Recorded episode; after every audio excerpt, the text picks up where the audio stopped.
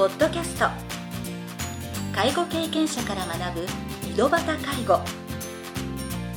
この番組では親の介護を乗り越えた方や実際に現在介護をしている方また医療や介護サービスを提供している事業所の方々をお招きしゲストの方々に介護をする中で学んだことなどをお伺いします。ナビゲーターはこれまでで500人以上の介護相談に対応してきた介護コーディネーターの山川仁でお送りします。それでは今回の番組をお楽しみください。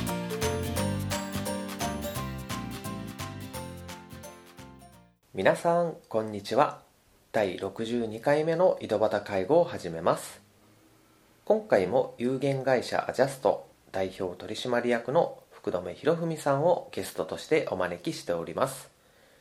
前回の番組では福留さんが歯科技講師になろうと思ったきっかけなどについてお話を伺いました。今回はデンチャーブラシを開発しようと思ったきっかけについていろいろなお話を伺いたいと思います。それでは第2部を始めさせていただきます。まずはデンチャーブラシを開発しようと思ったきっかけを教えてください。はい。えーっとこれは実はどこのメディアさんでも喋ったことがないんですけれども、はい。一番初めに本当思ったのがあのもう今は亡くなってしまったんですけども私のおばあちゃんはい。が入院してた時にはい。おばあちゃんの入れ歯を何気にこう洗ってあげようと思って、うん。洗ってあげたんですね、はい。もうちょうどまだ僕が歯科技講師になりたての頃だったんですけども、はいはい。それぐらいしかできないなと思って、はいで、えーやってあげてもうもう自分自分の手でもキュッキュッキュッてするぐらいピカピカに、あの磨いてあげておばあちゃんの口の中にもう一回戻してあげたんです。はい。まあおばあちゃん本当に喜んではい。そんなに喜ぶもんなんだろうかあとー。だって入れ歯磨いただけですよ。はいはいはいはい。もう本当に喜んでくださって、はい。喜んでくれてもうその、それがあの期待してない喜びって。そうなんですよ。なんえーってなんかすごくもうそこでもういろんなことを思ったんですけどもそれがきっかけで頭の片隅にずっとあったんですよ。うん。ってことはあのー入れ歯をはめてる人たちは入れ歯がキュッキュするぬるぬるしない入れ歯を入れるっていうこの喜びがずっとあるんだなと思ったんです、うずっとそれが頭の中が離れなくて、はい。えーやってたんですけれどもある日入れ歯を普通に頼まれてはい。制作過程のもとに置いて磨いてたんですね、うんうん。で磨いてて僕の横に爪を磨くブラシがあったんです、はい。なんか丸い円円柱のようなやつだったんですけど、でそれでまあ爪はいつも磨いてたんででそれにカポって入れ歯を入れてみたんですね、はい。あれ？と思って、うん。これいけるじゃんと思ったんですよね、うんうん。それからのあのーこの電茶ブラシを開発しようと思ったきっかけではあるんですがはい。あと真ん中にそれ真ん中に毛が生えあのブラシがなかったんで真ん中にブラシを自分自身ではい。ちょっといろいろ探してきてあの植えてみたんです、うん。そしたら磨けるところは磨ける。もう全部のところに磨けたっていうことに気づいてはい。これはぜひ作ってみたいと思ったんですね、で作るまでの過程っていうものははい。後ほどお話しさせていただこうと思って、その開発しようと思ったきっかけになったのがもう一つあって、はい。介護現場に出向くようになった時に、はい。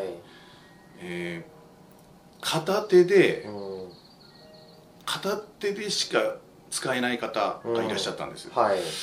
でそれを「はいご飯終わりました。ご飯はスプーンで片手で食べられる、はい。で全然美味しく食べてくださってて。じゃあ、えっと、入れ歯磨きますねってことで見てたら他の人は普通に入れ歯を持ってうん。歯ブラシみたいなのを持って磨いてるんですけどはい。なんせその入れ歯を持つ方の手が不自由なので持てない。うん。でどうするのかなと思ってたらもう洗面所に入れ歯をポロンと置いて、うん。なんていうんだつっつくというかああもう磨磨磨けないですよね。あのホールドできないんで入れ歯を。うわーと思って入れ歯を作るサイドの技工士からその行為を見てたらはい。いやこりゃいかんと思ってもうぬるぬるの話どころじゃない。はい。でい本当に磨きたいみたいなんですよ自分で。あでそれもきっかけになりこれ絶対このさっき話したその入れ歯ブラシを完成させようと思って。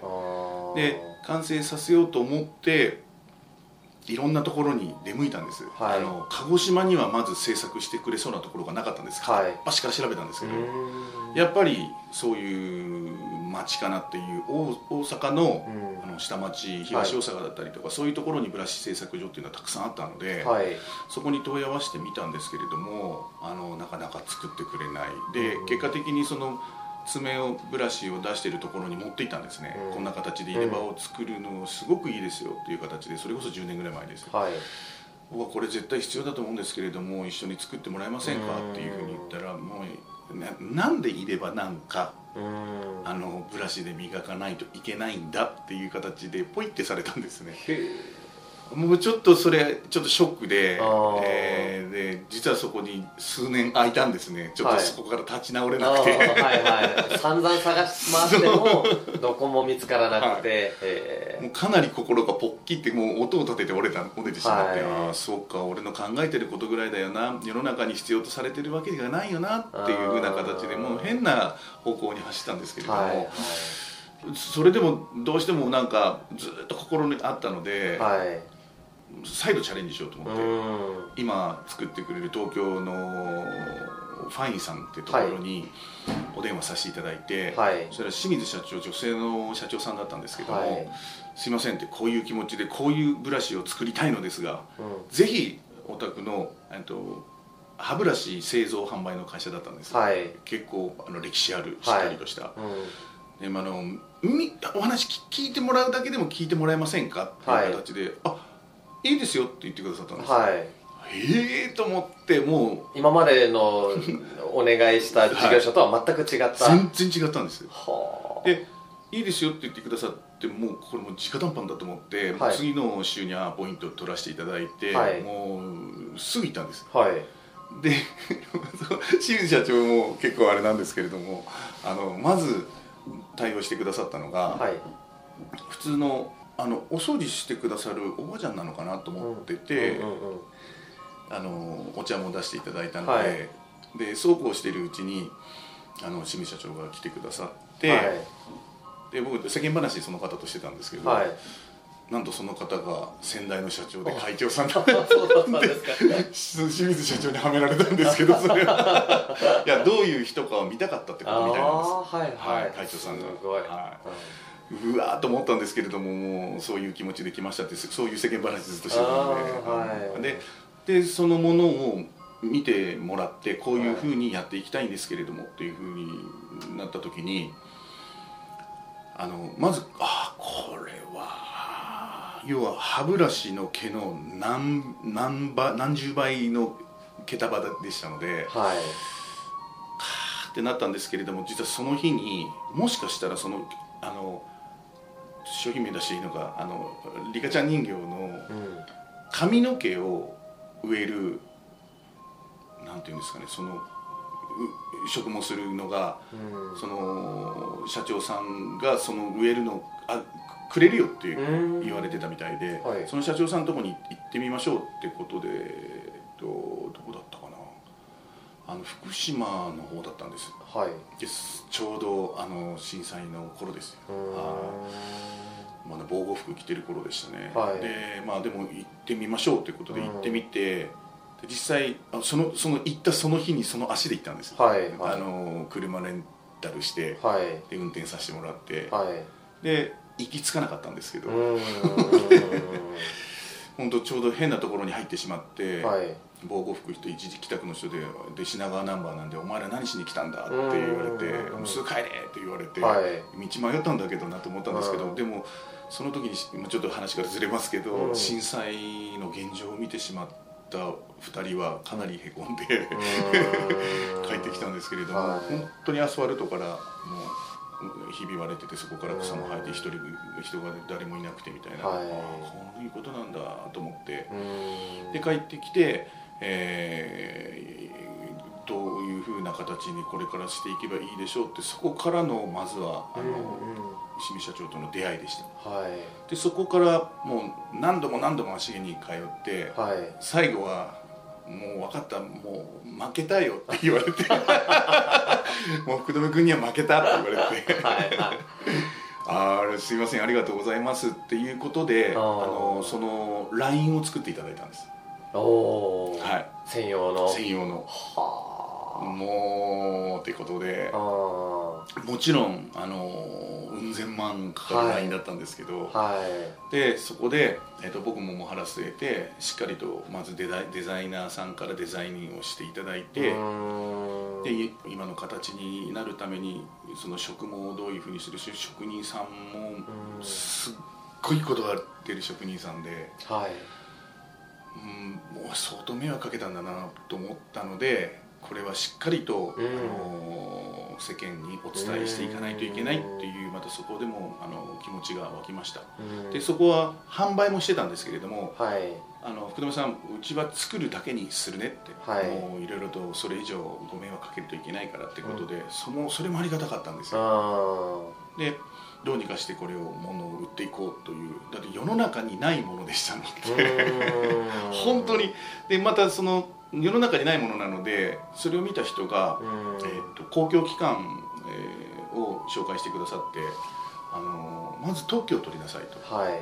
これ真似されたら終わりだよってすぐ真似するよって言って。で特許を取らせていただくための手段というものをうん。行政さんから教えてもらって、はいあの知財総合窓口というところなんですけど、はい。はいで3回ぐらい接見していただいてそれは無料だったんですけど、そこから特許を取らせていただいて、うんで製造に入ったという形でした、で世の中にないので、うん。何からどう言っていけばいいのかは、はい。もう分かんなくて最初の1年は正直あのなんていうんですかもう道東巡りもこうじゃないああじゃないそうじゃないであの人に言ってもダメだ、うん。あのブラシを表現してたんですけれども、はい。このブラシはこうでいいですよって言ってたんですけど、うん。あブラシじゃないんだと思ってあある時2年目の真ん中ぐらいで気づいたんですが、あはい。入れ歯を清潔にするということが一番大事なんだ、あっていうふうに気づいたんです。はいはい。あの要はもう原点のおばあちゃんに聞いたんはいです、はいはいあこれ忘れてたと思って。でもこれ医学的なことなので、はい。じゃあ入れ歯を磨くとどういうふうに、うん。あの体にいいんだっていうデータが必要になってきたそこでもういろいろ調べに調べまくってただ論文の中にはい。入れ歯を清潔にしないとダメだよとはい。いう論文が出てきたんです、ほい。なぜか日本でなんかアメリカの論文うが、ん。で日本ではえ入れ歯を清潔にしないといけないっていう文化が今のところないので、はい。あのーどうしても口腔ケアっていうふうなことで口の中はきれいになるんですけれども入れ歯がちょっと置き置き去りにされてるというのが現状、でも入れ歯を清潔にすることにおいてはい。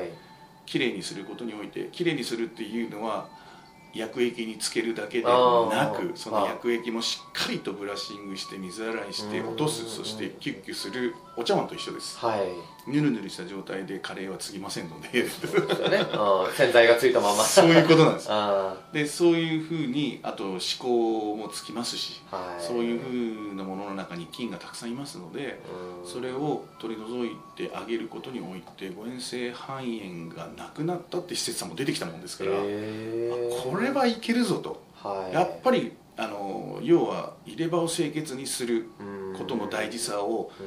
一生懸命今、えー伝え始めてからもうあと何で磨けばいいかって見た時に、うん。世の中にブラシがないんですよ。はいはい。この電池ブラシともう一つお。今までの既存のやつ、はい。手でやるやあつです手でですね。はい、あそれしかないので、ーはい。どうしても電池ブラシに頼らざるを得ないっていう。そのまあ例の中であったその片手が使えない。うん。で両手使ってる使える方でももうガンガン回してるんで今。ああ両手使える方でもやっぱりその普通のブラシよりかは。バンバン回してます、ははい、であの歯医者さんに置いてもらってるんですけど歯医者さんの横で僕が作業というかあの他の患者さんとお話ししてたんですね。はい。呼ばれて行った時に、はい。その歯医者さんが「何々さんもうちょっとあの熱心に回さないとダメだよ」とかっていう指導されてたんですよ、はいはいはい。と思って回す？と思って。うん。ああちょうど開発者が来てるからって感じではい。彼が開発してくれたんだよって言ってあのあ今もうちょっとここ磨けてないからってことで、はいはい。あのいっぱい回してねっていうことを言ってたんだって言って、はい。今までは、うん。あのここ磨いてねだったんですああはいはいあの、入れ歯まだぬるぬるついてるから白いのついてるでしょ。だからはい。ここをこういうふうに磨くんだよだったんですけど、はい。もうこれからは今今現時点の歯医者さん取り入れてる歯医者さんは回す。何のことを言ってるかね他の人が聞いたら。入れ歯は入れ歯を回す。はい、み入れ歯は磨く時代でなく入れ歯回す時代になってるんだここの歯医者さんはと思った時に、はいはい。もうこういう一件からの始まりなんだなと思いましたそしたらもうあもうちょっとこうやって回すのねとかっておっしゃってたんで患者さんもはいすごくなんか嬉しくなってはい。今そういうふうなのが現状です。はい。ことですね。ですからまあ多分そのおばあちゃんあの福留社長のおばあちゃんのエピソードでいうと要はもう入れ歯はもうぬるぬるしてても仕方がないから周りに言ってなかったわけじゃないですか、そうです。でもたまたまのその磨いたきっかけで、はい。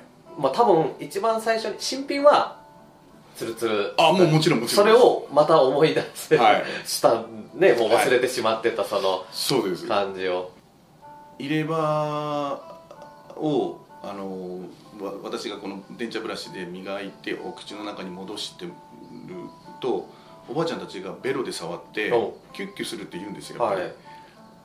あれ？ちょっとすいません。って今までヌルヌルしてるの認識しながら口に入れてたんですかっていうふうに言うとまああのそうだよとは言う人いないんですけど、はい。黙るんですよ。あうわーと思ってあの染めるのです。もう染めて実験してみたんですけど、うん。あこういうことか取れてないんだなと思って。であーこのヌルヌルがキュッキュするだけでもひあのおばちゃんたちみんな喜ぶんだなと。で一緒だと思って原点に帰るんですよねやっぱり。ーだけどそのそれを意識ぬるぬるしてるのを意識してると入れたくなくなるからもう口に出さないっていうか 意識しないようにもう。そうですそうですもう本当に。たんでしょうね。はい。はい。まあその先ほどまずその開発に協力してくださる会社を見つけるのにもう何年もかかったというところなんですけどはい。実際に作り出して、まあ、こだわったこととか、うんうんうん。まあ、作り出してもやっぱり苦労したことたくさんあると思うんですけど。あの何が良くて何がダメなんだっていうのが分からなかったので、えー、とこれも鹿児島のここれも都道府県にあるんですけれども、はい。工業技術センターさんに、はい。えー行った方がいいって言われたもんですから、うん。持ち込んだんです。はい。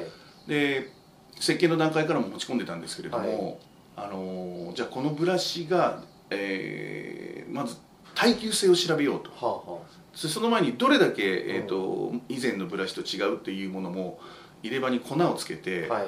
えー、と手で磨くパターンと、うん。磨くパターンうんうんうん。とブラシで、回すパターンうちうん。その電車ブラシの回すパターンとでやってみたんですけどももう歴然とまず、えー、とその粉が落ちる時間が減ったんですねうーん。えっ、ともう何分かかってたものが何秒で終わるのが電車ブラシですので、うそのそれがしっかりとデータという形でグラフ化できた。であこれだけ違うんだ早くできるんだ綺麗になるんだ。そして今度は耐久試験。どれだけこの毛ブラシが持つんだっていう耐久試験もしてみたんですけれどもこの耐久試験に関しては普通流水化でやってもらうんですけれどもうん。あの間質要は何もない状態で回して100時間回し続けたんです。はいえっと、その実験してくださった南さんって言うんですけど、うん。南さんが毎朝来てスイッチ入れて毎朝来てスイッチ入れて、はい。あの8時間回して、うん。スイッチ切って帰ってみたいな。それをずーっと100時間はい。やってくださったみたいで、はい。はい。そしたら毛が下手ってなかったんです、えー。逆に言われたのが、うん。あのもうちょっと毛がへたるようなあ毛でやってくださいみたいなやった方があの商売的にはいいんじゃないのって言われたんですがあやっぱりあの作ってくださるファインさんのこだわりのもあるしやっぱりいいものを使われてるんですよね、はい、いやもう僕はもうそれはそれであれして清潔不潔の範囲で、うんうんうん。あの6ヶ月に1回は、うんあの変えてくださいっはいてい。うふうにはお願いしました、うん。でそうなってくるとこのブラシをどういうふうにあの洗えばいいの？うん。清潔にすればいいの？っていうところ今も結構使ってらっしゃる方がいらっしゃってうん。そういうところにもう今たどり着いてきてるんですけれども、はい。肌と困ったらですね。どうしようかなってどうどれでこのブラシをきれいにすればいいんだろうと思って、まあ、水洗いできれいになってるんです。はい。でもその要はなんか除菌したいみたいなんですよね。乾燥すればいいんだけどなと思いながら、はい。で僕の中であったんです、うん。あのその化学製品というか、うん。あの今流行りのものがあったんですけどもどうしてもその化学薬品の匂いが僕ダメで、はい。もうそれがもうちょっと僕の中ででも化学薬品なので体には蓄積しない残らないって言うんですけどもどうしてもそういうのが信用できなくてそういうのでやったもので入れ歯磨いてその匂いがついたままで口の中に入れるっていう気持ちを考えたら僕嫌だなと思って。はい。どうしてもあの自然のものでうん。あのだってご飯も自然のものですよねお金も、はいはいはい。お米も。そね。それ自然のもので除菌できる。うん。ましてや除菌とか他にもたくさんそんな付随すするものがついてくればいいのになと思いながらもその贅沢なことは言えないなと思ってずっと探してた時にはい。出会ったものがあったんですよね、うん。はい、あのもみの木が主成分で、はい。えー、と除菌で抗菌うん。であのあと防カビ。はい。でそのもうそれだけでも十分だったんですけど、はい。でその、あのー除菌するものが2つの特許を取られてると。はあはあはではあ？と思って何の特許が取られるんだろうとあ思ってたらうん。インフルエンザ菌を寄せ付けない。はい。うんであとうん匂いが、はい。えー脳をリラックスさせる効果があると。はあはあ。はい。いいですね。はい。いや最高だなと思って。であのこの福岡の会社さんだったんですけれども、はそこをつないでくださった方にお願いしてオリジナルでどうにか作ってくれませんかとはい。お願いしたところあのそこの会社の会長さんまで出てきてくださって、はい。そういうことだったらあうん。のあなたのためにそのものを作ろうとはい言ってくださって、へえ。はい。あのもう出るんですけれどもあはい。そうですね。はい。はい。そういった意味ではその入れ歯を磨く電茶ブラシであとその電茶ブラシのまあその清潔保持のための商品もはい。また開発が終わったということで、はい。まあ本当もうここれでおお完結かどうかは分かりませんけど、はい。またねいろいろねその商品を販売してたらまた次の課題があるかもしれませんけど、利用する方にとってみてらまあ本当いい環境が整ってきてるということですね。はい。でその除菌スプレーちょっとこれ商品名言っていいかわかんないんですけれども、はい、はい、アビエスっていうやつなんですアビエス。はい。はい、でそのもみの木のうん図柄だけはいただきたいと思ってはい。アビエスさんにお願いして会長さんが「よいいよ使って」ってなって、はいはい。うちのグラスカっていう商品になるんですけれども、はいそれにも同じもみの木があるので、うーん。それであの本物ということ類似品じゃないよ本物だよっていうふうはいにはい。証拠になるということでもあのありがたかったなと思いながら、はいはい。で実は職員の人たちからよく言われてたのがはい「え手で回すの?」って言われてたんですよ。うん。えじゃあなんで回すんだろうと思ったら「はい。いや私は自動だと思ってた」ってあおはいはいは「自動かよ!」いなんとなくネーミングが自動っぽいですよねなんとなく。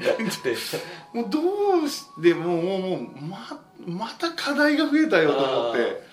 山田工業技術センターさんの方に行って「もはい。う南さん自動って言うんですけど僕はもう世界で分かんないんでどっかあの企業さんないですか?」って言ったら鹿児島の鹿児島正規さんというところの山村社長さんが手を挙げてくださってへえ「いやもううちで作る作るよ」みたいな感じで言ってくださって。うん。で今試作までできてます。はいはい。でそれをこの間の展示会で、えー発表させてもらったんですけれども、はい。試作をですね、はい。あのうんめちゃめちゃあの評価得て、うん。あのもう介護職員さんたちが、はい。そうそうこれこれみたいな形で、え ああでは、えー、と逆にじゃあこれが一つあってブラシだけは一人一人買えるんですけど、うんやっぱりこれああるあると欲しいですかって言って欲しい欲しいいくらなのって言われて、うん。いやまだ試作段階なので分かんないですけど、はいはいって、はい。ああそうなんだ。やっぱだんだん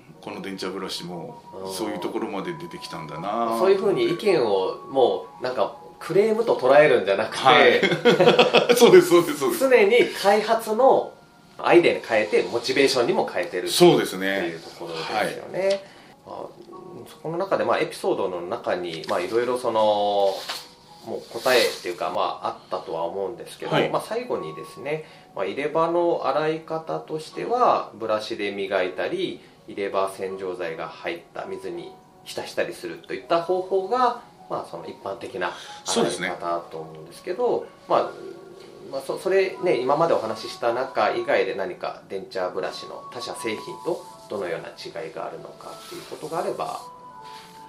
そうです。まあ片手でできるっていうのが一番ですね、で、はい。あの洗浄剤でにつけた後にブラシをブラシで洗ってほしいんです、ほうほうほうあ、はい。つけた後にですね。後にです。はい。で実は箱書きに洗浄剤の方にも箱書きに書いてあるんですよ。はい、はいつけました。ここまではあわあわしてブクブクしてそれが取れてますみたいなのがうん。ここまでがしテレビ CM ですよね、はい。でその後にが流れてないんですけれどもテレビ CM は、うん。その後に箱書きにあのブラシでしっかりと磨いて水洗いしてくださいねって書いてあるんです、うんうんうんうんでこれ歯科衛生士の人たちも知らないぐらい「えそんなの書いてあります?」ってへ「ーえ自分のとこ売ってるじゃん」って言って 本当書いてあります」みたいなまあつけっぱなしもあんまりよくないんですけどね、はいはいはい。はい。ですんであの最後にはその入れ歯をあの水に入れて、うん。えー枕元に置いてくださいっていうのが、はい、ちょっとあれですけれどもこれ SA さんから言われたんですけど入れ歯を水につける理由は入れ歯が変形したり、うん。えー割れたりするんですね、はい。あの乾燥で、はい。ですので入れ歯は水につけててください。うん。でその入れ歯を枕元に置くっていうことを SA さんたちがから言われたのがそれを福留さん今こうやってやってるんでしたらあのおじいちゃんおばあちゃんにも言ってくださいってえそれなんで？って質問したんですよ、はい。震災の時にうん。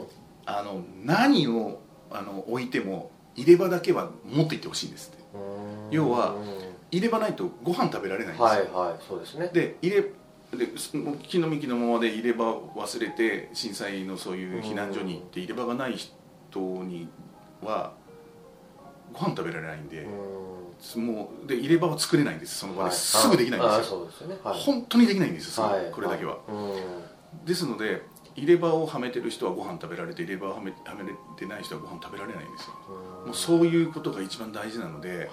何よりもとにかく入れ歯を枕元に置くってことだけを言ってくださいというふうなことは言われました。これも盲点だなと思って。実際入れ歯ってその型取りからしてどどれぐらいの期間が？ああ23週間かかりますね。